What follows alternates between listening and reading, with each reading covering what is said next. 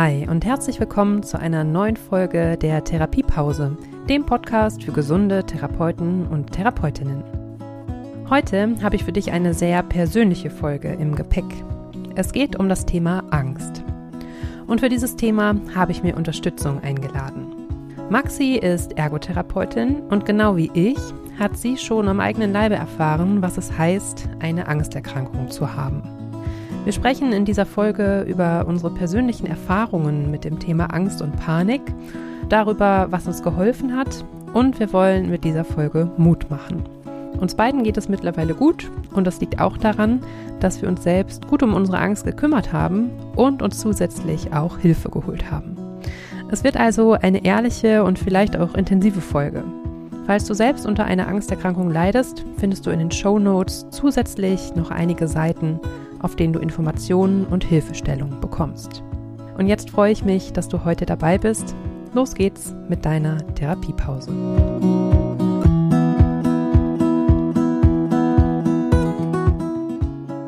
So, herzlich willkommen in dieser Folge der Therapiepause und schön, dass ihr heute mit dabei seid und schön, liebe Maxi, dass du heute auch mit dabei bist, denn wie ihr vielleicht schon gehört habt, habe ich ja heute wieder einen Gast hier in meinem Podcast und ich begrüße ganz herzlich Maxi. Hallo Maxi. Hallo Ina. Schön, dass du da bist. Ja, und Maxi, wir wollen heute über ein Thema sprechen, gar nicht so sehr aus der Expertinnensicht, der Sicht derjenigen, die das Ganze therapiert, sondern eher aus der betroffenen Sicht. Und zwar soll es heute um das Thema Angststörungen gehen. Ein Thema, das, wo wir beide auch so das Gefühl haben, dass das immer noch sehr schwierig zu begreifen ist für manche Personen, dass es einfach auch ein, ja, Thema ist, was man sich vielleicht, wenn man selber nicht betroffen hat, sehr, sehr schwierig vorstellen kann. Wir werden da heute also mal eintauchen in auch so ein paar Eckdaten rund um das Thema Angst, aber vor allem auch in unsere eigenen Geschichten als Therapeutinnen, die aber eben auch ähm, mit dem Thema Angst schon Berührungspunkte hatten oder haben. Vielleicht bevor wir starten, Maxi, hast du Lust, dich mal ganz kurz vorzustellen für unsere ZuhörerInnen? Ja, gerne. Also ich bin Maxi, bin äh, Mitte 20. Seit zwei Jahren bin ich ausgelernte Ergotherapeutin und arbeite auch in diesem Beruf in einer Praxis. Mhm. Mache äh, nebenbei noch ähm, eine große Fortbildung. Bin eigentlich noch ein Anfänger in dem Job. Mhm. Ja. Und ich kann ja vielleicht kurz verraten, wir haben uns ähm, über Social Media kennengelernt, in Anführungsstrichen. Also wir haben da einfach geschrieben und ähm, sind in den Austausch gekommen und haben eben, ja, so gedacht, dass es doch, ähm, ja, dass es auf jeden Fall nicht nur das verbindende Element gibt, dass wir beide Therapeutinnen sind. Du zwar aus der Ergotherapie, ich aus der Logopädie, aber dass es da eben auch ähm, Gemeinsamkeiten gibt, was das Thema Angst betrifft. Bei dir jetzt, wenn ich richtig informiert bin, auch aus dem Vorgespräch, ist es noch nicht so lange her. Bei mir jetzt schon länger her. Aber auch das fand ich jetzt nochmal interessant, da auch pers verschiedene Perspektiven mit reinzubringen. Vielleicht so als Einstieg, Maxi, ähm, wenn dich jetzt jemand fragen würde, jemand, der sich überhaupt noch nicht mit dem Thema auskennt, gar nicht auf wissenschaftlicher Basis, aber was ist für dich, was verbindest du mit dem Thema Angst? Was würdest du dieser Person erklären, wie sich Angst äußern kann oder was, was für dich Angst ausmacht? Kannst du da was zu sagen? Hm. Also ich glaube, Angst ist erstmal halt ein ganz normales Gefühl und jeder von uns kennt ja auch Angst. Also jeder Mensch hat dieses Gefühl. Ich denke, Angst ist äh, vor allem auf gedanklicher Ebene, aber auch ganz stark auf körperlicher Ebene. Also das habe ich selber immer bei mir gemerkt, dass das sehr ähm, ja, mit körperlichen Beschwerden einhergeht oder auch mit Emotionen. Und das ist ja auch das, was uns als Mensch ausmacht oder auch äh, leitet, sage ich mal. Mhm. Auch noch mehr als die gedankliche Ebene. Ich würde sagen, hauptsächlich ist die Angst eine sehr starke Emotion, die halt unser Handeln lenkt, größtenteils.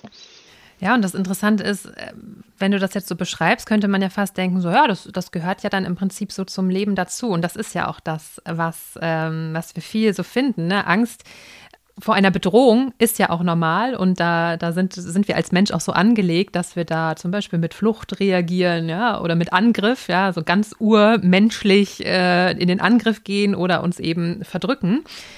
Ne, weglaufen ja. vor dem Säbelzahntiger. Und das Interessante am Thema Angst jetzt aber einfach nochmal, dass es eben sich dann mit, also mit der Zeit auf Themen überträgt, die eigentlich rational gesehen keine wirkliche Gefahr mit sich bringen. Würdest du da so mitgehen? Ja, auf jeden Fall.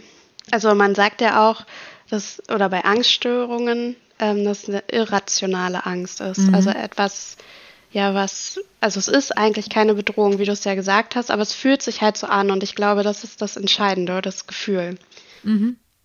Genau, also du hast gerade schon gesagt, Emotionen Gefühle und auch Gedanken dazu. Ähm, ich habe in der Vorbereitung auch nochmal diesen Teufelskreis der Angst äh, gefunden, diese Grafik. Vielleicht hast du da auch äh, schon von gehört, ne? wo einfach, ähm, ich suche es auch nochmal raus und ihr bekommt das auch später äh, in die Show Notes, wo einfach klar ist, jede Situation, mit der wir so konfrontiert sind, die nehmen wir ja erstmal wahr. Also zum Beispiel, ich gehe in den Supermarkt. Ich nehme jetzt mal ganz bewusst so eine alltägliche Situation. Ich ähm, nehme wahr, oh, ich, mein Kühlschrank ist leer, ich sollte mal in den Supermarkt gehen. Und ähm, was jetzt in diesem Teufelskreis der Angst passiert, ist, dass wir diese Situation bewerten und zwar in dem Fall als Bedrohung. Also, dass es schwierig werden könnte, in den Supermarkt zu gehen, dass es ähm, gefährlich sein könnte, in den Supermarkt zu gehen. Ja, also dass im Prinzip diese Bewertung als Bedrohung, dass es da schon hakt, weil jemand der jetzt nicht an einer Angststörung erkrankt ist, würde sagen, naja, gehe ich halt dahin, mache meine Einkäufe, komme zurück und bin happy. Ähm, und dass daraufhin dann aber eben die Angst entsteht. Und ähm, ich fand nochmal ganz interessant in der Literatur so diesen Begriff der Aufmerksamkeitsverzerrung. Also man hat im Prinzip so ein völlig verzerrtes Bild auch von der, von der Realität, welche Situationen sind denn gefährlich und welche auch nicht. Wie ist das bei dir? Also kannst du dich da drin wiederfinden in diesem, oder kannst, konntest du dich da drin wiederfinden in diesem Teufelskreis der Angst? Mhm. Ja, auf jeden Fall. Also das, ähm, ich hatte ja auch viele irrationale Ängste. Und genau das, die Sache ist, ich wusste ja immer, dass so vom Denken her, das ist eigentlich Quatsch, meine Angst, aber die Emotion ist halt so stark und die über, ja, wie sagt man, die übertrifft das Denken sozusagen, und ähm, dann ist quasi auch der Verstand wie ausgeschaltet. Ja.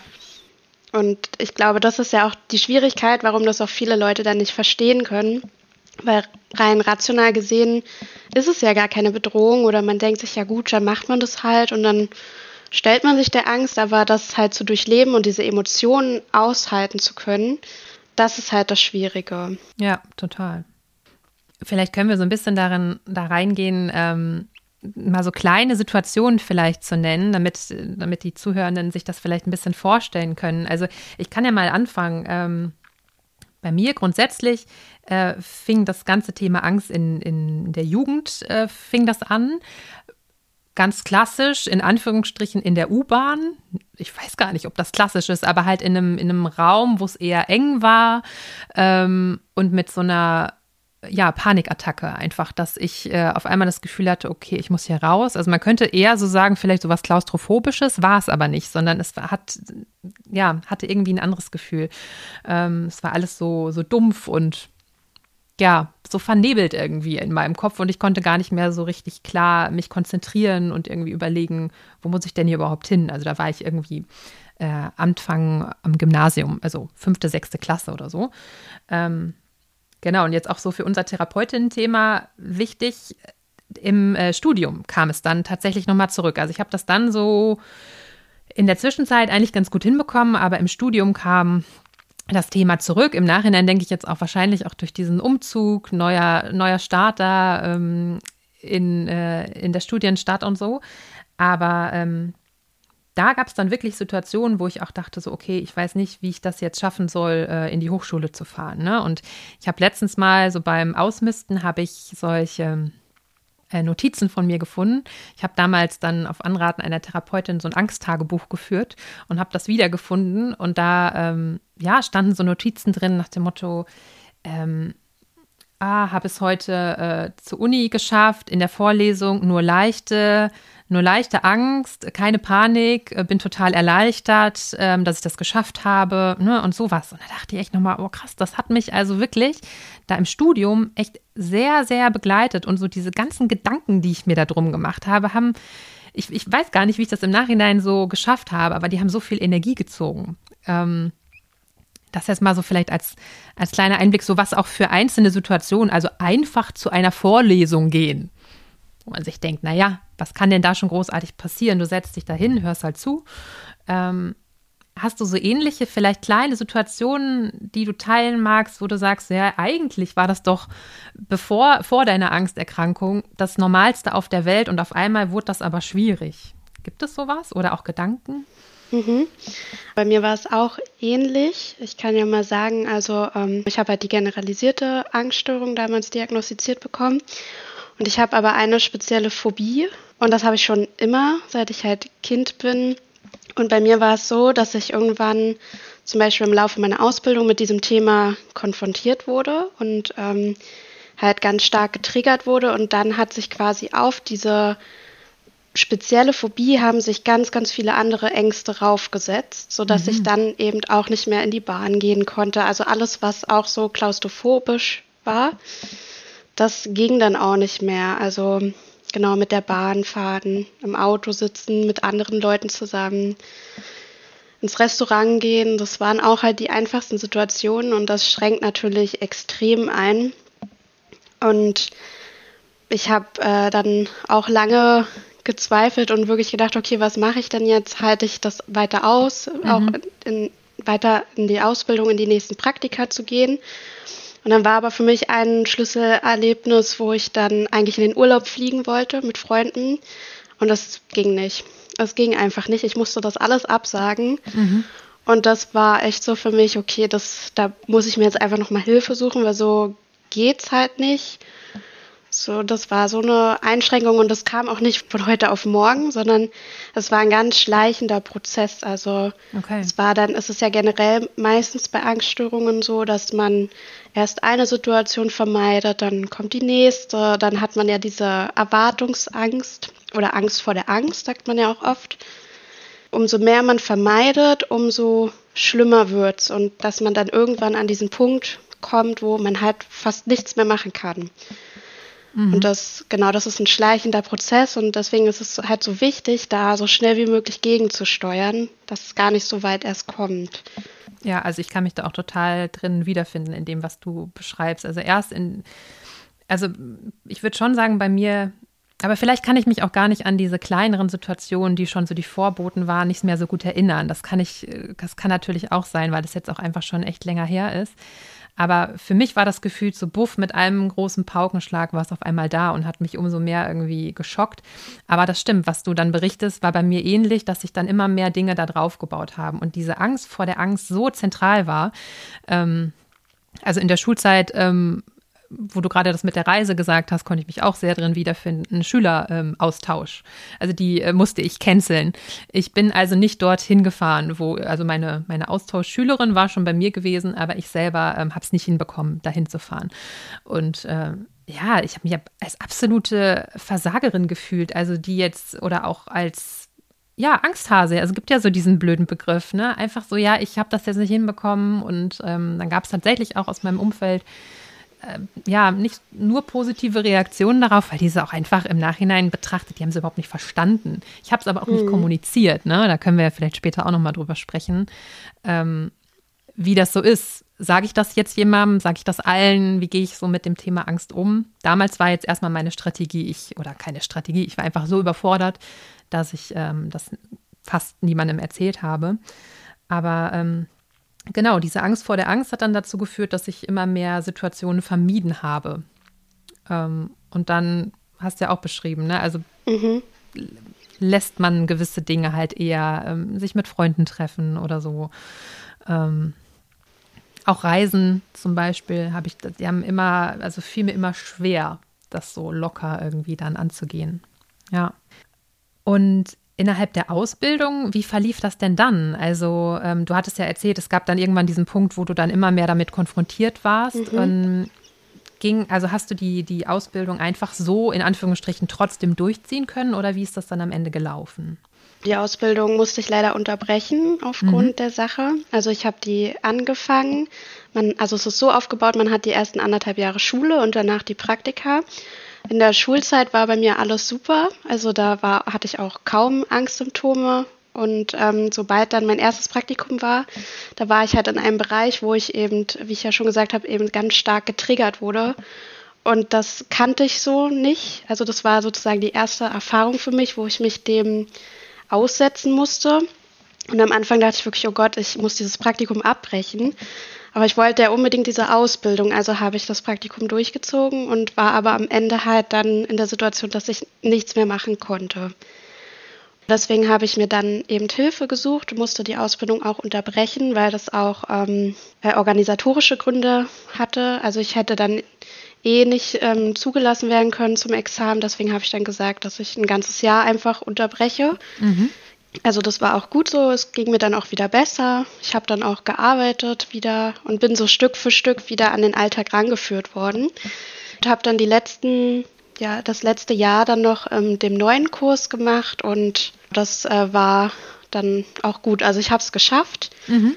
Ja, das war für mich ganz viel wert, auch zu sehen, hey, auch wenn nicht alles nach Plan läuft, ich kann das und ich schaffe das, auch trotz dieser Angststörung. Und ich denke auch, dass es immer ganz entscheidend ja auch ist, in welcher Phase man ist. Also von der Erkrankung. Ne? Es gibt ja eben damals, wo es bei mir so schlimm war, war es halt akut. Da konnte ich einfach nichts mehr machen. Da wäre es nicht gut gewesen, wenn ich so weiter in der Ausbildung ähm, ja, weitergelaufen wäre. Es hätte auch wenig Sinn gemacht. Aber wenn man ja sich zu helfen weiß oder einen Umgang damit erlernt und ähm, die Angstsymptome wieder ein bisschen schwächer werden oder man einfach das gut handeln kann, ja, dann kann man das auf jeden Fall wieder aufnehmen und schaffen. Ja. Weil da waren natürlich auch viele Zweifel, oh Gott, schaffe ich das überhaupt, äh, diese Ausbildung? Ist das das Richtige für mich, wenn ich selber betroffen bin? Halt, diese Zweifel waren natürlich auch da. Ja, total verständlich. Auch total schön, dass du das jetzt direkt sagst, ne? Und ja auch so als Mutmacherin vielleicht auch agieren kannst, ne? Zu sagen, hey, oder auch wir beide, ne? Wir sind jetzt beide davon betroffen, aber wir haben äh, trotzdem diesen wunderbaren Beruf und haben, also bei mir war es im Studium so, dass ich jetzt nicht unterbrechen musste oder so, aber ich frage mich im Nachhinein auch, wie ich das irgendwie wie ich das geschafft habe. Vielleicht wäre es sogar besser geworden, gewesen, nicht geworden, das auch, aber besser gewesen, wenn ich mir in der Zeit auch schon mehr Hilfe geholt hätte. Und da ähm, wäre es auf jeden Fall mir noch leichter gefallen. Es geht gar nicht mehr so um, um besseren Abschluss oder so, aber ne, vielleicht, also ich glaube, ich habe es mir sehr, sehr schwer gemacht dadurch. Ja, also eben auch nochmal so zu sehen, hey, man kann auch ja bestimmte Ausbildungen oder sowas unterbrechen, pausieren und findet dann trotzdem hinterher wieder einen Einstieg. Das ist ja jetzt auch nochmal schön, schön zu hören. Wie waren dann so die Reaktionen in der Schule? Also du in Anführungsstrichen musstest dann ja mit irgendjemandem darüber sprechen, oder? Wie muss ich mir das jetzt vorstellen? Also ja, genau. Also in meiner Klasse ähm, damals habe ich das offengelegt. Mhm. Halt. Ähm, ich habe mich auch sehr wohl gefühlt damals in meiner Klasse. Fand es natürlich sehr schade, dass ich die dann verlassen musste. Ich hatte damals dann auch eine Lehrerin, der ich das ähm, dann auch gesagt habe. Das war damals meine Tutorin. Und äh, die war selber auch Fachlehrerin halt für Psychiatrie. Und genau, die hat das sofort verstanden, was mit mir los war. Und das fand mhm. ich halt äh, ganz toll, dass ich mich gar nicht viel erklären musste und die wusste sofort, was los ist. Und auch so die Lehrer, ja, haben alle eigentlich, würde ich jetzt mal behaupten, an mich geglaubt und haben mhm. mich auch gut wieder aufgenommen ich hatte zwar zwischendurch auch manchmal dann, wo ich wieder eingestiegen bin, so manchmal die Reaktion oder da hat äh, am Ende des Examens eine Lehrerin zu mir gesagt, sie war sich nicht ganz sicher bei mir, ob ich es packe und hat sich dann umso mehr gefreut, als ich dann fertig war. Ja, aber grundsätzlich hatte ich positive Reaktionen darauf. Also jetzt von rein von der Schule und von meiner Klasse, da mhm. war, kann ich jetzt nicht sagen, dass da irgendwas negativ war. Ja das ist ja auch total wertvoll, ne? Denn, also, ist dir das leicht gefallen, dich da zu öffnen, ähm, das zu erzählen? So, nach dem Motto, war der Leidensdruck so groß, dass du dachtest, okay, ich muss das jetzt einfach erzählen? Oder hast du dich da mit Zweifeln rumgeschlagen und dachtest, okay, wie mache ich das jetzt? Mm, also tatsächlich war der Leidensdruck da, glaube ich, gar nicht so groß, weil ich ja mich eben sehr gut mit einigen aus der Klasse verstanden habe und auch befreundet war und äh, da ging das, da habe ich mich mhm. nicht geschämt. Dann natürlich das der gesamten Klasse zu sagen, war natürlich schon so ein bisschen ungutes Gefühl, aber jetzt nicht schlimm. Also ja. Und die haben ja auch scheinbar positiv reagiert. Also nicht nur die, die MitschülerInnen, aber auch ähm, ja, jetzt die Dozentin, Tutorin. Das finde ich jetzt erstmal auch klasse. Ähm, du hattest im Vorgespräch von einer Situation erzählt, die ganz, ganz das krasse Gegenteil ist, würde ich jetzt mal so sagen. Da ging es um ein Gespräch im Praktikum. Magst du das vielleicht auch noch teilen? Denn das, äh, ja, da musste ich echt schlucken. So, das war dann das äh, Praktikum, wo ich wieder eingestiegen bin. Und da war das so, dass ähm, meine Chefin da von dem Praktikum oder meine Anleiterin, die wusste irgendwie, dass ich halt ausgesetzt hatte. Und ich war halt da und wollte mich ähm, natürlich vorstellen zum Praktikum. Dann haben wir uns hingesetzt und ihre erste Frage war sofort, warum ich denn ausgesetzt hätte.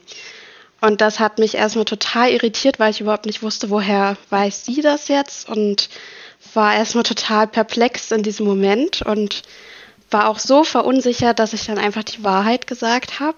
Mhm. Ähm, dann war halt ihre erste Reaktion darauf, dass ich wohl den Beruf verfehlt hätte. Und das war natürlich schon krass. Ja. Im Nachhinein war es jetzt auch kein schlimmes Praktikum. Ich habe mich dann auch gut mit ihr verstanden. So. Also es war alles in Ordnung im Rahmen des Praktikums, sage ich mal. Aber es war halt schon einfach, ja, so wie so ein Schlag ins Gesicht im ersten Moment. Da musste ich selber auch ganz schön schlucken am Anfang und hat, das hat mich auch sehr darin bestätigt, so in diesen Zweifeln, okay, ich habe jetzt selber hier irgendwie mit was äh, zu kämpfen, aber möchte selber in so einen Beruf gehen. Das war halt ganz komisch irgendwie. Aber ja, ich habe es ja jetzt geschafft und das äh, hat, zeigt mir immer wieder, man kann das halt schaffen, wenn man es möchte. Ja. Ja, total schön und ganz im Gegenteil, überhaupt nicht schön jetzt die Reaktion, einfach sehr unsensibel ne? und äh, mhm. über, übergriffig, finde mhm. ich. Ähm, ne? Also ja, vor allem so als Einstiegsgesprächsthema. Ne? Ähm, also vielleicht da jetzt auch erstmal noch schon mal so als Idee. Es kann ja auch jetzt können auch Leute zuhören, die ähm, solche Gespräche führen. Also Sensibilität wäre da echt gut, denn du weißt ja halt nie, was die Person da gegenüber für ein Päckchen zu tragen hat, ne? Und das, ähm, ja. Ja, wenn ich noch was dazu ergänzen darf, also ich, klar war das unsensibel in dem Moment, aber ich muss auch sagen, es war auch eine Person, die halt sehr, wie soll ich sagen, sehr robust so durchs Leben gegangen ist und ich glaube gar nicht mal, dass das so böse gemeint war von ihr, sondern dass das irgendwie einfach rausgerutscht ist. Äh, also ich würde so es im Nachhinein Spruch. genau gar nicht jetzt so böse nehmen oder so. Mhm. Aber man hat natürlich zu knabbern daran, wenn man erstmal so eine Reaktion kriegt. Und das zeigt ja doch immer wieder, dass ähm, psychische Erkrankungen doch noch sehr stigmatisiert sind oder sehr vorurteilbelastet sind. Und ähm, da wäre ja auch das Thema, ob man sowas generell auf der Arbeit teilt. Das habe ich zum Beispiel auch nicht gemacht. Und ich glaube, das war auch ganz gut so. Einfach auch, damit man nicht sofort so dieses, diesen Stempel drauf hat, okay, man ist psychisch krank. So, das wollte ich vermeiden. Auf der anderen Seite ist es natürlich auch schade, weil man dadurch ja, ich sag mal, das Stigma so ein bisschen wieder aufrechterhält. Mhm.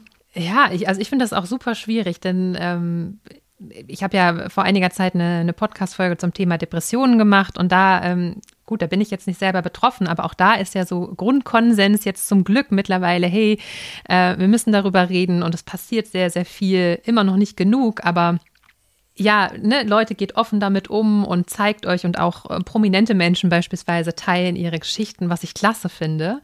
Und im Prinzip, wir beide tun das jetzt ja gerade auch, auch wenn wir nicht prominent sind, aber wir teilen einfach im Kleinen auch unsere Geschichten und wollen damit äh, Mut machen und sagen, hey, das äh, das kann jedem passieren, jeder passieren. Und es gibt aber eben auch Wege, ähm, da rauszukommen. Die Angst zeigt sich zwar in ganz unterschiedlichen Gewändern, also die ist bei uns beiden sehr, sehr unterschiedlich, die ist bei jedem Mensch total unterschiedlich. Aber es gibt eben Wege, da auch rauszukommen und am Ende ähm, trotzdem auch äh, einen, einen Job zu haben, der einen erfüllt und vielleicht sogar auch gestärkt dann am Ende, ne, da rauszugehen und zu sagen, hey, in dieser Phase konnte ich auch etwas mitnehmen, auch wenn ich mir das nicht im Nachhinein nochmal wieder wünschen würde oder so, ne? Aber auch dieser Blick darauf. Ich finde es aber manchmal dann halt so schwierig, als Selbstbetroffene da mich jetzt nochmal hineinzufühlen und zu sagen, hey, hätte ich das denn jetzt viel mehr Leuten erzählen müssen? Hätte ich dann offen damit umgehen müssen? Denn es heißt ja so schön, ne? Zur Entstigmatisierung gehört, dass wir da alle offen mit umgehen. Äh, also ich fühlte mich damals zumindest noch nicht bereit dafür. Es war, ist jetzt auch echt halt schon ja länger her. Ähm, ich habe mein Studium 2009 abgeschlossen. Und also das waren die vier Jahre davor. Also da tue ich mich so ein bisschen schwer damit, das so per se zu sagen. Ne? Jeder muss irgendwie jetzt offen darüber reden. Deshalb kann ich das total gut verstehen, dass du ähm, einzelne Bereiche einfach, für die hast du beschlossen, so, nee, da teile ich das jetzt nicht. Jetzt zum Beispiel im Job. Ne? Ähm, das war bei mir ähnlich. Ich habe mich dann zum Beispiel im Studium, habe ich mich so ein, zwei Leuten anvertraut, wo ich irgendwie dann so mit der Zeit ein gutes Gefühl hatte. Auch im Freundeskreis wussten das nicht alle so. Das ähm, ja, war damals irgendwie, ja, fühlte sich das für mich komisch an. Ich kannte aber auch niemand anderen, der zum Beispiel eine Angsterkrankung äh, hatte. Und es gab auch einfach da, das klingt jetzt so, als würde ich irgendwie extrem steinalt sein, aber es ist ja echt einfach so, dieses Thema äh, soziale Medien oder so. Ich glaube, wenn ich in der heutigen Zeit aufwachsen würde oder mit diesem Thema, dann hätte ich vielleicht mir irgendeinen Instagram-Account gesucht, wo auch über das Thema informiert wird und so. Also damals weiß ich noch, wie ich ja, mir ein Buch gekauft habe und irgendwie versucht habe zu verstehen, was das da ist. Das, ähm, heute gibt es so viele Möglichkeiten, ne, sich, sich zu informieren. Mhm. Ähm, vielleicht hilft das ja auch so zu diesem Thema der Instigmatisierung, dass die Angebote so niederschwelliger sind, auch Informationen zu bekommen. Aber ähm, ja, also dieses Thema jetzt einfach mit jedem darüber reden, weiß ich nicht. Was denkst du? Also ich bin da einfach so ein bisschen kritisch und ich kann auch Leute verstehen, die sagen so, nee, ich möchte das auch ein bisschen für mich behalten. Mhm. Also ich glaube auch, dass man da dann so ein bisschen die goldene Mitte finden muss. Also ich würde jetzt auch nicht rausrennen und es jedem erzählen. Mhm. Das ist ja auch immer noch äh, Privatsphäre irgendwo. Und ähm, die Leute, die es aber vielleicht wissen sollten oder halt enge Bezugspersonen natürlich, da, die würde ich auf jeden Fall einweihen, weil die braucht man ja auch als Stütze dann. Also genau, und bei der Arbeit, ja, muss man halt schauen, wie das Verhältnis ist. Also ich habe auch immer wieder überlegt, ob ich es teile, weil ich ein gutes Verhältnis zu meiner Chefin habe, aber ich dachte mir dann immer wieder, nee, lass es lieber. Weil man weiß nie, gerade Arbeit ist ja auch immer so, also Arbeit und Privat sollte man nicht immer zusammenführen meiner Meinung nach. Also muss man natürlich immer schauen, wie es passt. Aber gerade in unserem Beruf, glaube ich, ist es schwierig und muss, muss es nicht sein. Also das muss natürlich jeder für sich selber entscheiden. Aber ich habe es bisher nicht gemacht und ja, bin damit eigentlich gut gefahren. Ja, und ich glaube, da, da kann dann jeder so seine eigene Variante finden, wie du meinst, ne? Goldene Mitte. Also das, ähm, ich finde es sehr, sehr entlastend, darüber zu sprechen und mich auch Leuten anzuvertrauen oder ne, im, im Rückblick auch. Und es ist aber eben auch okay, wenn es Einzelne eben nicht wissen. So, das finde ich, ähm, ja, darf ja auch dann jeder selber entscheiden. Denn wie du sagst, das ist dann am Ende Privatsache und ich muss mir das jetzt nicht auf die Stirn schreiben. Das machen andere Leute mit anderen Themen, die jetzt keine psychische Erkrankung sind, ja auch nicht. Also weiß ich nicht. ähm, wir müssen ja nicht alles teilen. Ich denke jetzt gerade noch mal, ähm, also unsere eigene Geschichte haben wir jetzt schon so ein bisschen umrissen und du hast auch äh, gesagt, jetzt gerade im, im, Arbeitsalltag hast du es jetzt eher nicht geteilt, im, in der Ausbildung ähm, hast du das Thema geteilt mit den anderen.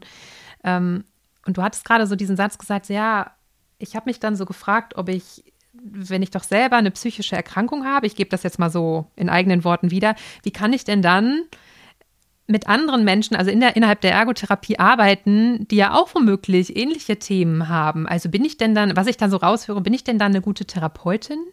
Habe ich dich da so richtig verstanden? Ja, also es geht auch auf jeden Fall in die Richtung. Das war immer wieder Thema für mich in der Ausbildung vor allem, weil man steht ja quasi so auf zwei Seiten. Also auf der einen Seite ist man so die Patientin oder Klientin und möchte Hilfe haben sozusagen. Und auf der anderen Seite ist man dann aber in dieser professionellen Rolle oder ist eben auf dem Weg dahin in diese professionelle Rolle. Und das ist diesen Shift zu haben zwischen beiden oder diesen Shift zu machen, fiel mir sehr schwer am Anfang.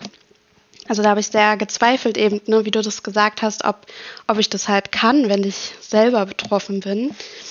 Und ähm, ja, ich glaube, darauf gibt es gar nicht so ja, so eine Ja-Nein-Antwort. Ähm, Ich glaube, dass wirklich darauf ankommt, in welcher Situation man ist und in welcher Phase der Erkrankung man ist. Also mhm.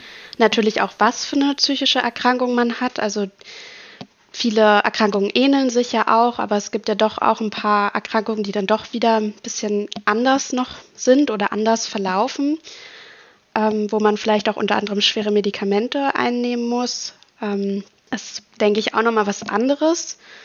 Ja, aber ich glaube, wenn man zum Beispiel wirklich gerade akut erkrankt ist und wirklich eingeschränkt ist in seinem Leben, dann würde ich schon behaupten, dass man den Job dann nicht ausführen kann, weil man einfach ja mit sich selber einfach erstmal klarkommen muss oder mit seinem eigenen Leben mhm. ja ins Reine kommen sollte.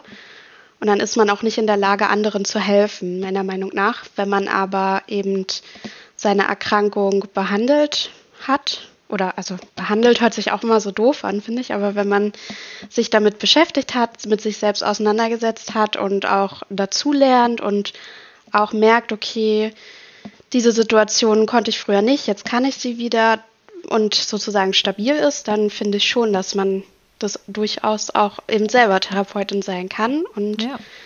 dass es dann sogar ähm, mit einer der größten Ressourcen auch ist, die man dann hat, weil man ja selber durch so einen Prozess gegangen ist und selber ja auch ja für sich einfach ganz viel dazugelernt hat, was man vielleicht so, wenn man sich jetzt mit dem Thema nicht beschäftigt, vielleicht nicht unbedingt hat. Also damit will ich gar nicht sagen, dass andere, die jetzt keine psychische Erkrankung haben, jetzt keine guten Therapeuten sind oder so, um Gottes Willen. Aber ähm, man hat doch eine andere, ja, wie soll ich sagen, eine andere Einstellung oder eine andere, anderes Einfühlungsvermögen, wenn man einfach selber mit solchen Themen im eigenen Leben konfrontiert war, würde ich jetzt mal behaupten. Ja, also ich glaube, glaub, man muss jetzt nicht alles selber am eigenen Leibe einmal durchleben, um das auch gut therapieren zu können, jetzt als Therapeutin. Aber ich finde, es ist sehr, sehr nützlich, auch zu gucken, ähm, was habe ich denn jetzt durch diese Erkrankung auch für äh, Ressourcen mitnehmen können? Was habe ich da, was habe ich vielleicht auch für Stärken entwickelt in dieser Zeit? Also ich meine, man muss ja einfach sagen, das ist eine sehr, sehr schwierige Zeit, ähm, die dann so eine Erkrankung, wie auch immer, wie lange auch immer die dann dauern mag, ähm, die die mit sich bringt und doch dann hinzuschauen, hey, was konnte ich denn daraus mitnehmen, ist doch total wertvoll. Und ähm, klar, dann sagen wir damit nicht so, hey, äh, die, die sowas nicht mal erlebt haben, die sind dann keine gute Therapeutin. Das ist es ja tatsächlich gar nicht. Aber ich meine, wenn es doch für etwas gut war, dann sollte man da doch auch hingucken. Ne? Und wenn du jetzt sagst, ähm, das Thema Einfühlungsvermögen, überhaupt Verständnis dafür zu haben, wie das ist, wenn man eine psychische Erkrankung hat, selbst wenn man, wenn das jetzt nicht eins zu eins die gleiche ist, aber überhaupt so diese, diese Erfahrung auch mal gemacht zu haben, wie das ist, wenn Leute das nicht nachvollziehen können. Ne? Ähm, wenn komische Sprüche kommen, wenn vielleicht auch bagatellisierende Sprüche kommen in Richtung, ach Mensch, du brauchst doch, sei doch nicht so traurig beim Thema Depression oder ähm, brauchst doch keine Angst haben. Haha, ne? also wenn ich mir das so überlege, dann so, nee, natürlich muss ich keine Angst haben, ich habe sie aber verdammt nochmal. Ähm, und äh, ja, sich da einfach in sowas, in solche Situationen hineinversetzen zu können. Ich muss da gerade an eine Situation denken. Ich hatte ähm, innerhalb der Stimmtherapie mal eine Klientin, die, ich wusste nicht, dass sie eine Angsterkrankung hat, aber das habe ich dann relativ schnell gemerkt, als sie nämlich innerhalb einer Therapiestunde eine Panikattacke hatte. Und ähm, jetzt war das ja schon Jahre, nachdem ich das letzte Mal eine Panikattacke hatte. Somit kann ich sagen, konnte ich das ganz gut ähm, auch aushalten, dass das jetzt gerade passierte und konnte das in dem Sinne, ich nenne das jetzt mal, begleiten. Also ich, ich habe sie einfach, ich, ich wusste jetzt ja auch nicht, was ihr jetzt in dieser Situation hilft, aber das habe ich halt einfach erfragt. Ich habe einfach geteilt mit ihr, was ich jetzt gerade wahrnehme. Ich merke, dass du gerade, ähm, ne, dass du gerade anfängst äh, zu zittern. Ich merke, dass du gerade, ne, so was, was hilft dir jetzt gerade? Was können wir jetzt tun, dass es äh, dir besser geht oder so? Ähm, habe also im Prinzip Verständnis gezeigt und auch gesagt, hey, das ist jetzt okay, dass das hier gerade passiert. Ähm, du brauchst dich dafür nicht zu schämen. Ich habe in dem Fall nicht gesagt, so, hey, ähm, ich weiß das aus eigener Erfahrung, weil das war für mich dann so eine Grenze, das wollte ich jetzt nicht mit ihr teilen. Aber hm. ähm, das musste auch gar nicht. Ich, ich konnte trotzdem empathisch sein. Ähm, und wir haben uns dann für eine kurze ähm, Pause entschieden, einmal durchlüften, was trinken. Ähm, ja, sie ist einmal zum, zum Wasserhahn gegangen und so, hat äh, sich die Hände gewaschen, so ein bisschen kaltes Wasser durchs Gesicht. Also so, aber das, ich konnte das ja jetzt ja nicht vorschlagen, so nach dem Motto, oh, mach doch mal das. Denn das wäre ja in dem Sinne wieder übergriffig, sozusagen, hey, ich hm. glaube, dir würde das jetzt gut tun. Ich glaube, das kann ich vielleicht auch so als kleine Idee mitgeben, selbst wenn ihr keine Ahnung von diesem Thema habt, so auf eigener äh, Ebene, dann könnt ihr trotzdem empathisch mit dem Thema umgehen. Und das ähm, hilft zum Beispiel bei diesem ganzen Thema der Instigmatisierung auch, denn Betroffene mhm. fühlen sich dann einfach nicht so blöd, ne? nicht so unnormal, nicht so, ah, ich bin hier der absolute Freak und ähm, habe jetzt in einer normalen Therapiesitzung, wo es gerade eigentlich um ein lustiges Thema ging, auf einmal halt eine Panikattacke. Ähm, ja, das vielleicht nochmal so als aus der Erfahrung der Therapeutin mit einer Klientin. Das kann ja durchaus auch mal passieren. Ja, du hast jetzt gerade schon so ganz viel gesagt. Es wäre schön, ne, wenn, wenn klar wird, hey, man kann da was machen und man kann auch sich Hilfe holen und ähm, sich Unterstützung holen. Was hat dir denn konkret geholfen? Also kannst du das sagen? So auch von mir aus allgemein, was, was hat geholfen? Mm, also ich denke mal, erstmal ist es ganz wichtig, dass man halt seine Bezugspersonen bei sich hat. Also dass die einem wirklich zur Seite stehen in so einer Phase. Das ist, glaube ich, mit das Wichtigste. Und dann natürlich, dass man sich halt Hilfe sucht. Also ich habe selber dann auch eine Verhaltenstherapie gemacht und ähm, genau das hat mir dann auch gut geholfen. Klar ist meine Angst nicht weg, aber es hat mir insoweit geholfen, dass ich wieder meinen Alltag normal halt leben kann. Genau, und da war es halt auch nur, da hat man sich einfach verstanden gefühlt eben und da musste man sich nicht so viel erklären. Und ja, aber es ist ja doch, wie du ja auch schon gesagt hast, unangenehm. Die Leute verstehen das nicht so, was mit einem los ist. Und am Anfang war es für mich sehr schwierig, das auch ähm, ja zu akzeptieren oder auch nachvollziehen zu können jetzt so, wo so ein bisschen Zeit verstrichen ist, denke ich mir halt auch, naja gut, die Leute meinen das ja auch nicht böse. Also mhm. die können das halt nicht nachvollziehen oder die wissen in dem Moment nicht, was, was sie tun können, weil sie auch überfordert damit sind und das kann man ihnen ja auch nicht böse nehmen. So, aber ich glaube, sowas sieht man erst mit so ein bisschen Abstand. Also wenn man das halt alles reflektiert, sozusagen, was ja auch wieder ein großer Punkt in unserem Job ist, sich halt zu äh, reflektieren zu können dass das ganz wichtig ist. Total. Also das Thema Hilfesuchung kann ich auch nur so unterschreiben. Ähm, ich will da jetzt gar nicht so die Illusionen, weil sie bei mir einfach nicht zugetroffen hat, äh, aufrechterhalten. So, hey, dann sucht man sich halt einfach mal eben eine Therapeutin oder Therapeuten und dann ist das alles direkt gut, denn ähm, ja, Thema Therapeutinnensuche ist halt eben auch einfach schwierig, aber grundsätzlich die, ähm, die Erkenntnis, hey, ich, ich muss das nicht alleine wuppen hier. Ich, ähm, ich merke, dass irgendwas nicht stimmt, dass es mir nicht gut geht und das muss auch noch nicht extrem sein. Also das kann auch einfach nur sein, wenn man das Gefühl hat, ich, es, irgendwas ist anders und irgendwie in den letzten Wochen, Monaten bemerke ich das oder vielleicht merkt das ja auch mein Umfeld, ne? Und darüber kommt man ins Gespräch. Also dieses Thema der Akzeptanz, auch wenn das so ein großes Wort ist, man muss ja vielleicht nicht das Problem direkt komplett akzeptieren, aber das zu akzeptieren, dass, ähm, dass es okay ist, sich Hilfe zu holen. Also das war bei mir auch so ein, mhm. so ein äh, großer, wichtiger Punkt. Ähm, und das habe ich auch ehrlich gesagt, also das, das ziehe ich in irgendeiner Art und Weise bis heute durch. Selbst wenn ich jetzt keine ähm, Panikattacken mehr habe, dann ähm, habe ich das, glaube ich, wirklich daraus mitgenommen, sehr, sehr gut auf mich zu hören und sehr gut auf mich zu achten, meine eigenen Bedürfnisse zu kennen, meine eigenen Grenzen zu kennen und mir auch für auch für Themen im Job oder so, mir Unterstützung zu holen. Also mir regelmäßig auch eigene Coachings zum Beispiel ähm, zu gönnen, wenn ich vor einfach einer Herausforderung stehe. Jetzt nicht im Psycho psychotherapeutischen Sinne, weil da bräuchte ich eine Psychotherapeutin, aber auch so, ne? Das, das kann ja, also bei mir ist so, geht das so ein bisschen weiter. Das habe ich daraus so mitgenommen und ähm, das ist für mich einfach sehr, sehr wertvoll. Und das kann ja auch vielleicht mhm. so die Idee sein, ähm, wenn man dann einmal lernt, dass es okay ist, sich Unterstützung zu holen, dann kann das auch für weitere Themen im Leben sehr, sehr hilfreich sein, weil man einfach viel, viel offener ist, auch für, ja, für Support von außen. Und nicht so dieses so, ah, ich muss jetzt einfach die Zähne zusammenbeißen und dann wird das schon und ne. Ähm, ja, by the way, das hat auch sehr viel mit Resilienz zu tun, Zwinker, Zwinker. Ähm, mhm. ja, denn also ich bin da der festen Überzeugung von, dass wir ähm, dass du, dass ich, dass alle Leute, die durch so, solche Phasen gehen, ähm, dadurch auch einen richtigen Resilienz-Boost bekommen, wenn wir halt uns mit dem Thema beschäftigen und das Thema mhm. angehen. Und das hast du jetzt, finde ich, gerade so schön beschrieben, ne? dass ja, es so ein paar Steps halt sind, aber dann kann es halt auch wieder laufen. Und dann, ähm, ja. Ja, und wie ich ja äh, vorhin ja auch schon sagte, ich glaube, es kann damit auch äh, die größte Ressource sein, auch für einen, also für einen selber, aber auch natürlich im Beruf, weil man da einfach schon auf mehr Sachen zurückgreifen kann, die man sonst vielleicht nicht so gehabt hätte. Ja, total. Mhm.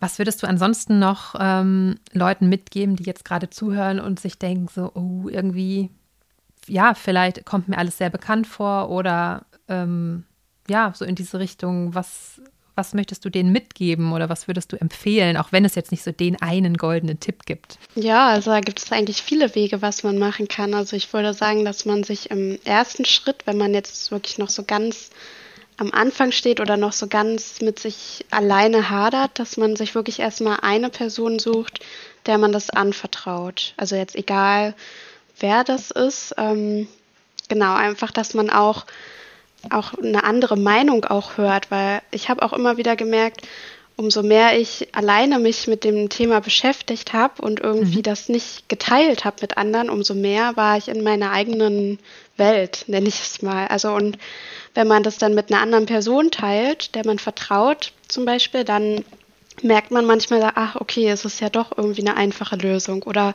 mhm. es gibt ja doch noch irgendwie den und den Weg und das sieht man dann irgendwie nicht, wenn man da alleine so drin ist. Und deswegen würde ich schon sagen, dass man sich zumindest erstmal einer Person anvertraut und dann halt guckt, hilft das mir vielleicht schon? Es muss ja auch nicht immer sofort eine Therapie sein. Das kann ja auch helfen, einfach erstmal sich einen Austausch mit einem Freund oder Mama oder Papa oder wem auch immer ähm, zu machen, so einen Austausch oder sich eine Probesitzung oder irgendwie sowas mal zu buchen. Einfach, dass jemand anderes mal auf dein Thema sozusagen guckt. Also das würde ich auf jeden Fall empfehlen. Ja. Genau, das ist ja auch in der, in der Therapie. Wir hatten ja ähm, in der Folge zum Thema Depressionen da auch schon drüber gesprochen. Ähm, wenn das für euch interessant ist, könnt ihr da auch gerne nochmal reinhören. Da ging es viel um das Thema Therapieplatzsuche. Ähm, es ist ja nicht so, dass wenn man jetzt ähm, bei einem Therapeuten anruft, dann erstens direkt einen Platz bekommt. Es gibt aber eben auch diese Ersttermine. Mir fällt jetzt gerade der genaue Name nicht ein, aber ich nenne es jetzt einfach mal so ein Erstgespräch. Ja, die ähm, sowas ist ja auch erstmal möglich. Ne? Also genau wie du sagst, es muss ja nicht direkt dann eine eine ganze Therapie sein, aber sich erstmal ähm, mit jemandem auszutauschen und ich ergänze jetzt einfach vielleicht auch direkt mit einem Profi auszutauschen, der das Ganze einsortiert und einem dann weitere ähm, Hilfestellungen an die Hand geben kann. Also so sagen kann, ähm, ja, kommen Sie mal her zu einem Termin oder machen Sie in der Zwischenzeit das und das, äh, rufen Sie dort an, lesen Sie das und das dort nach. Ne? Also nochmal konkrete Tipps hat. Auf jeden Fall nicht versuchen, das allzu lange äh, für sich alleine mit rumzutragen, denn ja, dann, dann drehen wir uns so um das Problem, ne? wie du gerade gesagt mhm. hast, dann sehen wir auch gar nicht mehr ähm, irgendwelche Lösungen oder Perspektiven. Wird alles sehr, sehr schwierig. Aber ich glaube, auch in der Situation äh, fällt es auch wirklich schwer, das zu sehen. Also man, weil man ist so, vorhin hast du ja so einen Begriff genannt, dass die Aufmerksamkeit da so verschoben ist. Und man sieht auch irgendwann nichts anderes mehr. Also jetzt überspitzt gesagt, man hat nur noch dies, diese und diese Angst und alles dreht sich darum. Und man hat gar nicht mehr die Möglichkeit, irgendwie mal irgendwo auszusteigen und wieder, ich sag mal, in den Alltag irgendwie reinzukommen und die normal, normalsten Sachen irgendwie, ja, sich damit zu beschäftigen. Ja. Ja, genau. Also es geht da einfach sehr, sehr viel, also das, das, der Begriff war Aufmerksamkeitsverzerrung. Ah, ähm, ah, genau, ja. und ähm, es geht einfach sehr viel Aufmerksamkeit in, auf dieses Thema der Angst und auf die Bewertung von Situationen und auf die ganzen Gedankenkonstrukte, die dann so entstehen. Was könnte passieren und wenn ich das jetzt tue oder so? Bei mir zum Beispiel ähm, innerhalb meines Studiums, da in meiner Studentenwohnung, natürlich muss man irgendwann mal einkaufen und dann ging es darum, dass ich zu einem Drogeriemarkt wollte. So, der Drogeriemarkt war jetzt aber nicht in der gleichen Straße, sondern ich musste so ungefähr 12 bis 15 Minuten laufen wie viele Gedanken ich mir darüber gemacht habe, wie ich denn jetzt wohl am schnellsten dahin komme, am schnellsten auch wieder wegkomme, um halt die Wahrscheinlichkeit so gering wie möglich zu halten, dass ich da eine Panikattacke bekomme. Denn das war immer mein größtes Thema, zu vermeiden, dass ich keine Angst, also keine Panikattacke bekomme. Und Panikattacke wird dann häufig, ähm, also die schlimmsten Gedanken sind dann, sich absolut lächerlich zu machen, also keine Kontrolle mehr über den eigenen Körper zu haben. Sich absolut lächerlich zu machen, völlig auszuflippen im Prinzip vor Angst. Ähm, und wie viele Gedanken ich mir darüber gemacht habe, wie ich jetzt zu diesem Drogeriemarkt komme. Ne? Und dann am Ende wirklich da zittern, schweißgebadet, dann das irgendwie geschafft zu haben. Aber wenn man sich das jetzt halt mal vorstellt, man ist halt eigentlich ja Studentin und studiert halt und will halt irgendwie ein lockeres Studentenleben machen, äh, das passt halt irgendwie nicht so ganz zusammen, wenn halt so viel Energie für solche scheinbaren Banalitäten halt irgendwie draufgehen. Und ich glaube, deshalb ähm, geht das so ein bisschen in die Richtung, was du gerade meintest. Also, das, mhm. äh, ja, das ist auch schwierig nachzuvollziehen, aber deshalb, es kreisen sich halt einfach alle Gedanken darum. Und deshalb ist es so hilfreich, das auch mal zu teilen mit jemandem. Ich denke, es ist halt auch, wie du ja auch gerade gesagt hast, es ist halt sehr anstrengend. Das zieht enorm viel Energie wenn man halt ständig angespannt ist, das ist ja halt, wie ich am Anfang halt sagte, ähm, es ist ja nicht nur auf der gedanklichen Ebene, sondern der ganze Körper steht ja unter Angst. Und äh, genau das ist ja das, was so anstrengend ist. Und mhm. dann hat man eben auch wenig Energie noch so für andere Sachen oder für die schönen Sachen oder die eigentlich ja schön sind oder waren vor der Erkrankung. Und ich glaube, das ist auch ja einfach schwierig zu verstehen, so für Außenstehende. Ja, genau. Was können wir jetzt, wenn, was können wir jetzt sagen, wenn jemand zuhört, ähm, der oder die jetzt nicht selber betroffen ist, aber vielleicht jemand im Umfeld hat, der ähm, oder die eine Angststörung hat oder auch einfach im beruflichen Kontext oder auch einfach so gerne hören möchte, was kann ich denn dann tun, wenn mir jemand sowas erzählt? Also kannst du da was zu sagen? Was hätte dir geholfen oder was hat dir auch geholfen, wie jemand reagiert? Also ich glaube, da ist es ganz, ganz wichtig, einfach Verständnis aufzubringen, halt auch ähm, nicht das zu bagatellisieren und zu sagen, ach naja, ist jetzt halt eine schwierige Phase, wird schon wieder, so diese typischen Sprüche, weil das hilft überhaupt nicht. Obwohl man sich da auch wieder bewusst sein muss, das ist halt alles nicht böse gemeint, aber es hilft einfach nicht. Also es ist so, das macht einen nur noch ein schlechteres Gewissen, weil man ja irgendwie merkt, okay, warum bin ich jetzt so anders? Warum geht es mir jetzt so? Und deswegen glaube ich, das Verständnis das Aller, Allerwichtigste. Ja, genau. Ich glaube, so aus meiner eigenen Erfahrung würde ich noch ergänzen und vielleicht auch, je nachdem, wie schlimm es halt gerade ist, auch bei einzelnen Schritten unter die Arme greifen. Also ja, sei es jetzt bei der Suche nach einem Therapieplatz, ähm, vielleicht gemeinsam sich dahin zu setzen und irgendwo anzurufen. Denn wie gesagt, wenn wir uns vorstellen, wie viel Energie das ganze Thema im Alltag so frisst, bleibt einfach manchmal sehr wenig dann übrig für solche Dinge. Ne? Ähm, also da jemanden an der Seite zu haben, der unterstützt oder der einfach nur zuhört ne, und das gar nicht bewertet, ähm, der ja vielleicht äh, gemeinsam mit mir bestimmte Schritte geht, die dann hilfreich sein können. Ähm, das finde ich auch noch äh, hilfreich. Also und dann auch eben zu fragen, hey, wie kann ich dich unterstützen in dieser schwierigen Situation? Ich merke, dass das für dich echt äh, im Moment echt anstrengend ist. Äh, Gibt es irgendwas, was ich tun kann? Und ja, dafür wäre vielleicht ist aber nochmal wichtig zu wissen, ne, die, das große Thema bei der Angst ist ja die Vermeidung. ne? mhm. Also ja, es kann halt dazu führen, dass jemand dann einfach nicht mehr einkaufen geht oder ne, nicht mehr in diesen Drogeriemarkt geht. Dahingehend jetzt, das würde ich jetzt aus meiner eigenen Sicht sagen, dahingehend zu unterstützen, das ist jetzt, glaube ich, nicht so hilfreich. Ne? Zu sagen, so, ich übernehme jetzt einfach halt alles. Aber ähm, ja, vielleicht komme ich mit erstmal und habe aber einfach auf dem Schirm, die Person braucht Hilfe und ähm, vielleicht kann ich das auch sagen, dass das ja auch okay ist. Hey, es ist, ne, jedem kann sowas passieren. Ich brainstorme jetzt mal gerade so, was man äh, Leuten sagen kann, die einfach in, im Umfeld ähm, betroffen sind oder die, ja, wenn man einfach mal mit der Situation konfrontiert ist. Denn wie, wie ich das selber ja auch in der Praxis erlebt habe, kann sowas eben ja auch von jetzt auf gleich passieren. Ne? Das hatte ich an diesem Tag nicht auf dem Schirm, dass da jetzt eine Klientin eine Panikattacke bekommt. Zu dem Thema finde ich nochmal wichtig, es ist jetzt wirklich nicht so, dass das Ganze selten vorkommt. Ganz im Gegenteil. Also ich habe äh, zur Vorbereitung mal ein paar Zahlen rausgesucht und ähm, das fand ich echt nochmal krass. Also das Risiko im Laufe des Lebens an einer Angststörung zu erkranken liegt nach internationalen Studien zwischen 14 und 29 Prozent. Das ist laut der S3-Leitlinie für Behandlung von Angststörungen. Damit sind Angststörungen die häufigste psychische Erkrankung. Und in 2016 litten 10 Millionen Deutsche unter Angststörungen. Also man kann echt sagen, ähm, ja, das ist ein extrem weit verbreitetes Thema und das, die Angststörungen überwiegen übrigens noch ähm, vor den Depressionen, was mir vorher nicht klar war. Also ich dachte immer, dass Depressionen die Volkskrankheit der psychischen Erkrankungen schlechthin sind, aber es sind tatsächlich die äh, Angststörungen. Wir haben ja auch im Vorhinein schon äh, gesprochen, was hilfreich sein kann. Und wir packen auf jeden Fall mal alle Infos, die wir so gesammelt haben. Ich habe auch noch einen Buchtipp. Ähm, ich habe eine Telefonnummer gefunden von einer kostenfreien Telefonseelsorge. Ich habe eine gute Internetseite aus meiner Sicht gefunden, wo man sehr, sehr viele Informationen bekommt. Ähm, Maxi, auch wenn du da noch äh, Ergänzungen hast, wir packen das alles äh, in die Show Notes, sodass ihr das da alles nachlesen könnt. Gut, Maxi, ich danke dir jetzt erstmal ganz, ganz herzlich für deine Zeit, für unser Gespräch heute, dass ähm, ja, wir mal in dieses Thema Angst eingetaucht sind und so aus ganz persönlicher Sicht mal geschildert haben, was es damit auf sich hat und vor allem aber auch, was hilfreich sein kann. Gibt es noch irgendwas, was du zum Abschied, zum Abschluss äh, loswerden möchtest zu dem Thema? Ja, genau. Also ich glaube, es ist halt ganz wichtig, dass man ja nicht den Glauben an sich selber verliert und dass man den Mut hat, auch immer wieder sich seiner Angst zu stellen und immer wieder ähm, ja auch um Neues erleben zu können. Es ist ja auch immer so, wenn man immer vermeidet, erlebt man immer das Gleiche oder eben gar nichts mehr. Ja.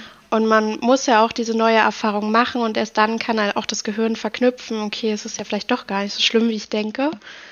Also einfach mutig zu sein, sich immer wieder dem zu stellen. Ich glaube, das ist ganz wichtig und da auch nicht aufzugeben, auch wenn es mal wieder eine schlechtere Phase ähm, gibt. Einfach immer dranbleiben. Also so eine Erkrankung ist ja sowieso nie jetzt da und dann nicht, sondern man ist ja immer, ich würde sagen, die ist ja trotzdem immer unterschwellig irgendwie da und mal ist sie halt ein bisschen stärker, dann ist es halt wieder ein bisschen besser, je nachdem, in welcher Situation man sich gerade im Leben befindet. Und dass man auch, wenn man merkt, okay, ich habe jetzt wieder eine schlechtere Phase, dass man dann eben auch nicht aufgibt, sondern einfach wieder dran bleibt oder sich dann im Zweifel wieder Hilfe sucht. Also dass ja, dass man einfach immer gut auf sich achtet und seine Grenzen wahrt und das würde ich auch gerne nochmal zum Abschluss für ähm, den Beruf auch als Therapeutin sagen. Also gerade für die, die jetzt vielleicht auch in der Ausbildung oder im Studium sind oder die auch gerade frisch fertig sind. Ähm, dass man wirklich seine eigenen Grenzen wahrt und dass man sich selbst auch ähm, ja, in den Vordergrund auch stellt. Also Vordergrund ist jetzt vielleicht das falsche Wort, aber dass man gut auf sich selber achtet. Das passt, glaube ich, besser. Also, dass man eine gute Selbstfürsorge hat und dass man auch weiß, ich darf mich abgrenzen und dass man auch Nein sagen darf und auch so, ich glaube, das war auch schon mal in dem anderen Podcast, dass man eben auch, ähm, ich glaube, der war sogar nur von dir, wo du meintest, dass man auch Klientengruppen ablehnen darf. Ich glaube, das wäre auch noch mal so ein, so ein Thema, weil das war auch immer was, was mich sehr begleitet hat, so in den Jahren jetzt, dass ich immer dachte, okay, ich muss ja jetzt irgendwie mit jedem arbeiten, aber das stimmt ja gar nicht. Total. Also ich finde das nochmal ganz super und wichtig, dass du das sagst. Auf der einen Seite ähm, den Mut zu haben, auch immer wieder sich mit dem Thema zu beschäftigen, sich womöglich auch Hilfe zu holen, mit den eigenen Grenzen zu beschäftigen. Und dazu gehört ja auch im Berufsalltag zu schauen, hey, was liegt mir, was liegt mir innerhalb meines Berufszweiges eher nicht so. Und da auch ähm, mutig zu formulieren, hey, das ähm, diesen Therapiebereich zum Beispiel möchte ich nicht behandeln. Ne? Ich glaube, in diese Richtung meintest du. Genau. Und das dann auch gegenüber einer Chefin, einem Chef dann auch zu formulieren und dafür seine eigenen Bedürfnisse einzustehen und Grenzen zu wahren. Ne? Das, mhm. ähm, das ist ja auch interessant. Das gilt ja tatsächlich nicht nur für den Bereich der Angsterkrankung, sondern das können wir im mhm. Prinzip per se sagen, dass das einfach ein ganz wichtiger Punkt ist für die Gesundheit von Therapeuten und Therapeutinnen. Mhm. Ähm, aber gerade dann eben, wenn wir ähm, ja, uns mit, mit einer Erkrankung noch beschäftigen, mit rumschlagen womöglich auch gerade, ne? Je nachdem, wie du gesagt hast, auch in welcher Phase wir sind, ähm, kann es ja auch eben manchmal noch sinnvoller sein, sich noch mehr abzugrenzen, weil ich zum Beispiel gerade mhm. einfach mehr Zeit brauche für meine ähm, psychische Gesundheit, weil ich einfach gerade eine Therapie angefangen habe und mich da sehr viel mit mir selber beschäftige, dann kann ich jetzt vielleicht gerade nicht noch äh, im Job ein neues Thema aufmachen und noch äh, 15 Weiterbildungen, die eigentlich geplant waren, machen und äh, noch eine neue Abteilung in der Klinik betreuen und so. Ne? Also da denke ich gerade so, man kann ja auch durchaus durch die Gestaltung seines Arbeitsplatzes da auch ähm, schauen, dass der auch für seine für die eigene psychische Gesundheit dann, hm. je nachdem, wie, wo man sich da halt gerade befindet, dass der da zuträglich ist. Ich glaube, das ist auch mit am wichtigsten, um halt auch dauerhaft in diesem Job auch bestehen zu können. Ja. Weil ich glaube, so ganz am Anfang, da war ich auch wirklich so und dachte, okay, ich muss jetzt irgendwie alle Klientengruppen irgendwie nehmen. Also ich oder also ich musste das nicht machen, aber ich hatte halt dieses Gefühl, so ich darf eigentlich nicht sagen, die möchte ich jetzt nicht haben, so aber dabei ist das ja Quatsch. Man kann sich ja im Prinzip aussuchen, mit wem man später zusammenarbeiten möchte.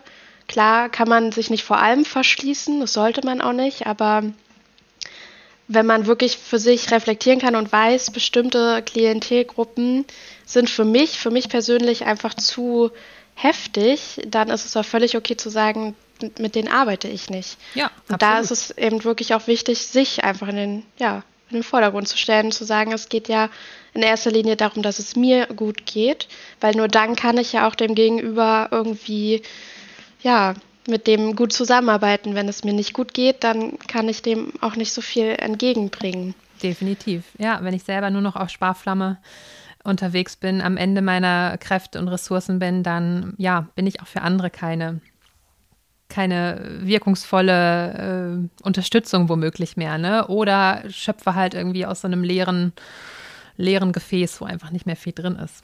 Ja. Ja, guck mal, da kamen doch jetzt auch noch ganz viele wichtige Sachen, was ja auch super ist. Ich habe vor einiger Zeit mal äh, bei Instagram ein ganz schönes Bild gesehen. Da ist eine, ein Sofa und da sitzt ein, eine Person drauf. Es ist so ganz nett gezeichnet. Und daneben sitzt wie so eine Art Monster. Aber dieses Monster sieht so ganz freundlich aus. Und ähm, darüber steht so, ich weiß nicht haargenau den O-Ton, glaube leider, aber so nach dem Motto, wenn die Angst kommt, dann setz dich mit ihr aufs Sofa und trink mit ihr zusammen einen Tee.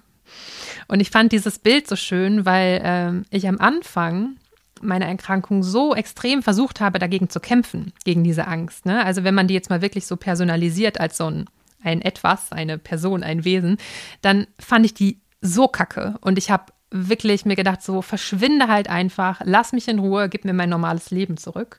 Und es hat aber überhaupt nichts gebracht. Also das, das, ja, hat einfach nicht funktioniert. Und deshalb fand ich so schön, dass du auch gerade gesagt hast, ja, die, die Angst kann ja vielleicht auch gar nicht so komplett weggehen. Und das war bei mir so dieser, dieser äh, Punkt, den ich, den ich selber ganz wichtig finde oder fand, zu merken, hey, es kann, die Angst gehört einfach ein Stück weit zu mir und es kann auch jederzeit sein, dass die nochmal wiederkommt, aber ich weiß dann, was ich tun kann. Und deshalb bin ich da schon einen großen Schritt weiter. Und selbst wenn die mich nochmal so überfällt auf einmal und ich die gar nicht auf dem Schirm hatte, dann ist es auch okay, wenn ich erstmal verunsichert bin. Aber dann habe ich ja gelernt, dass mir das und das und das hilft. Ja. Und dann ist da nicht einfach ein, eine leere sondern dann habe ich schon ganz viel Erfahrung zusammen mit meiner Angst äh, ge gesammelt. Und ich fand dieses Bild einfach so schön, sich auch da Zeit zu nehmen und die Angst quasi zu befragen, hey, was, ne, in, im Sinne der Selbstreflexion, hey, was ist gerade los? Was brauchst du jetzt eigentlich gerade? Denn ja, irgendwas will sie einem ja sagen. Womöglich, ne? Kann man so sehen.